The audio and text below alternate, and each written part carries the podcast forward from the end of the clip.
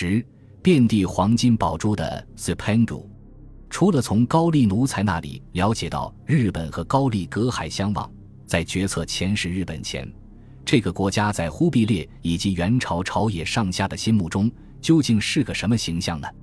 这个问题不好回答，笔者姑且一试。研究者相信，著名的威尼斯旅行家马可·波罗也做过忽必烈身边的一个妾薛。忽必烈经常派他出使中国各地，甚至南海诸国。忽必烈有个小爱好，每当去各地出差的使臣回朝，他都要向他们打听一些当地的人情风俗。马可·波罗就非常善于搜集这类奇闻异事，所以尤其得宠。在《马可·波罗行记》中有一段关于 Zipangu 岛屿的描述。一般认为，Zipangu 就是日本国。日本国是一岛，在东方大海中。距路一千五百里，其岛甚大，居民是偶像教徒而自治其国，具有黄金，其数无限。盖其所属诸岛有金，而地距路甚远，商人先至，所以金多无量而不知何用。此岛君主宫上有一伟大奇迹，其顶皆用金金为制，父子宫廷房室地铺金砖以待石板，一切窗笼亦用金金。由使此功之富无限，言之无人能信。有红鹧鸪甚多，而其味甚美。亦饶有宝石、珍珠，珠色如蔷薇，甚美而价甚巨，珠大而圆，与白珠之价等重。忽必烈汉闻此岛广有财富，谋取之。马可·波罗肯定未到过日本，并且他进入元代中国是一千二百七十五年。也就是战争开打以后，不过他的这段描述大概得自当时亚欧大陆商贸圈中广泛流传的对日本物产的模糊印象，我们将之看作当时欧亚大陆对岛国日本的想象，大抵不知错谬过甚。这段描述有吸引蒙古人的地方吗？显然是有的。蒙古统治阶级大概不会关心红鹧鸪比起塞北八珍中的天鹅雉是不是更美味，但是黄金和珍珠这两样可是蒙古帝国内最受追捧的支付手段、流通手段和奢侈消费品。黄金这种流行欧亚的硬通货自不必言，珍珠是蒙古人用来装饰妇女头戴的鼓鼓冠、礼服乃至军官虎服。圣旨诏书的主要奢侈品，蒙古贵族喜爱珍珠究竟到了什么程度呢？有个叫尚文的汉人，在河南行省做官的时候，恰巧遇上有西域商人进献珍宝，售价六十万锭。他的上司某省陈平章面有得色的向他夸耀：“这个见过没？这叫压壶大珠，卖六十万，不贵。六十万锭是个什么概念呢？”大概是元朝前期平均一年财政收入的五分之一。这颗大珠有没有卖到六十万锭，我们不知道。不过，对于如此珍宝，当时一座官员都传看把玩，爱不释手。上文非常瞧不起，勉强问了一声：“这玩意有啥用？”上司回答：“含之可不可？运面可使目有光，看来是养生美容，效果俱佳。”尚文只好发了一通对天下百姓来说，粮食才是宝贝云云的牢骚。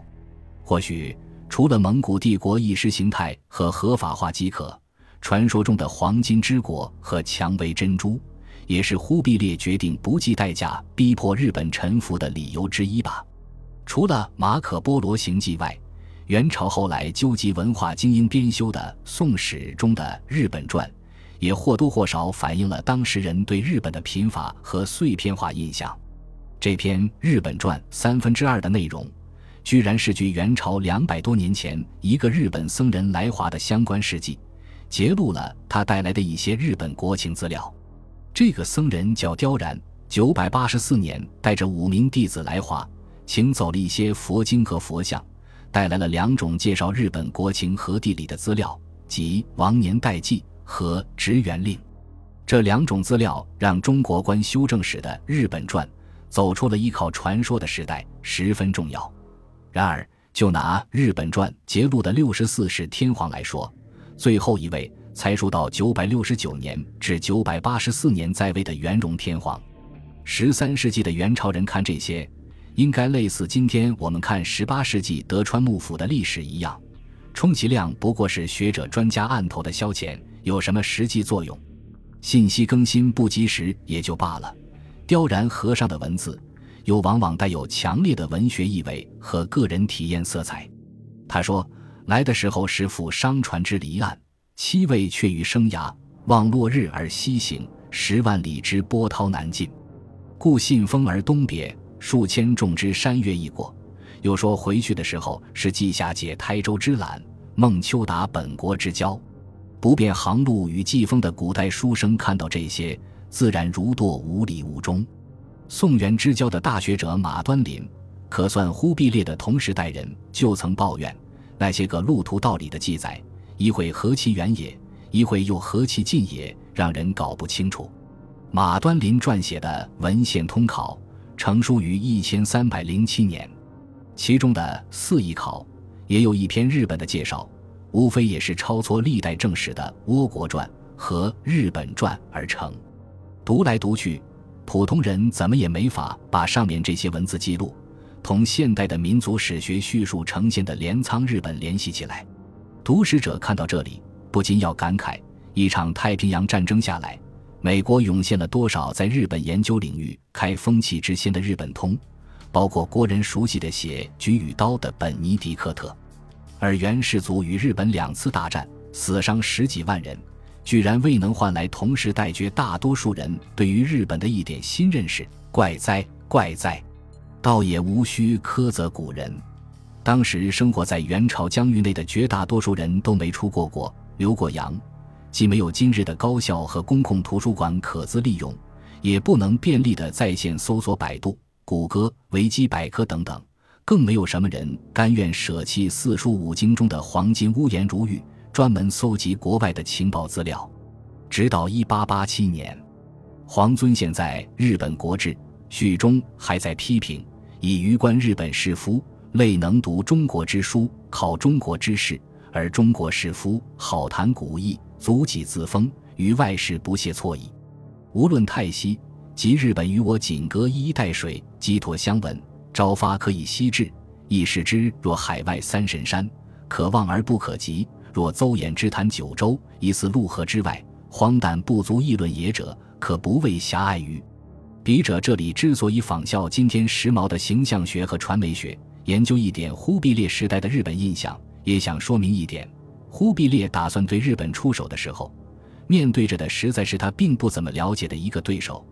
即便这种信息匮乏，因为后来多次遣使日本有些许改善，仍然远远不够。这对于两次远征和孤悬海外的十几万元朝官兵来说，可是致命的错误。本集播放完毕，感谢您的收听，喜欢请订阅加关注，主页有更多精彩内容。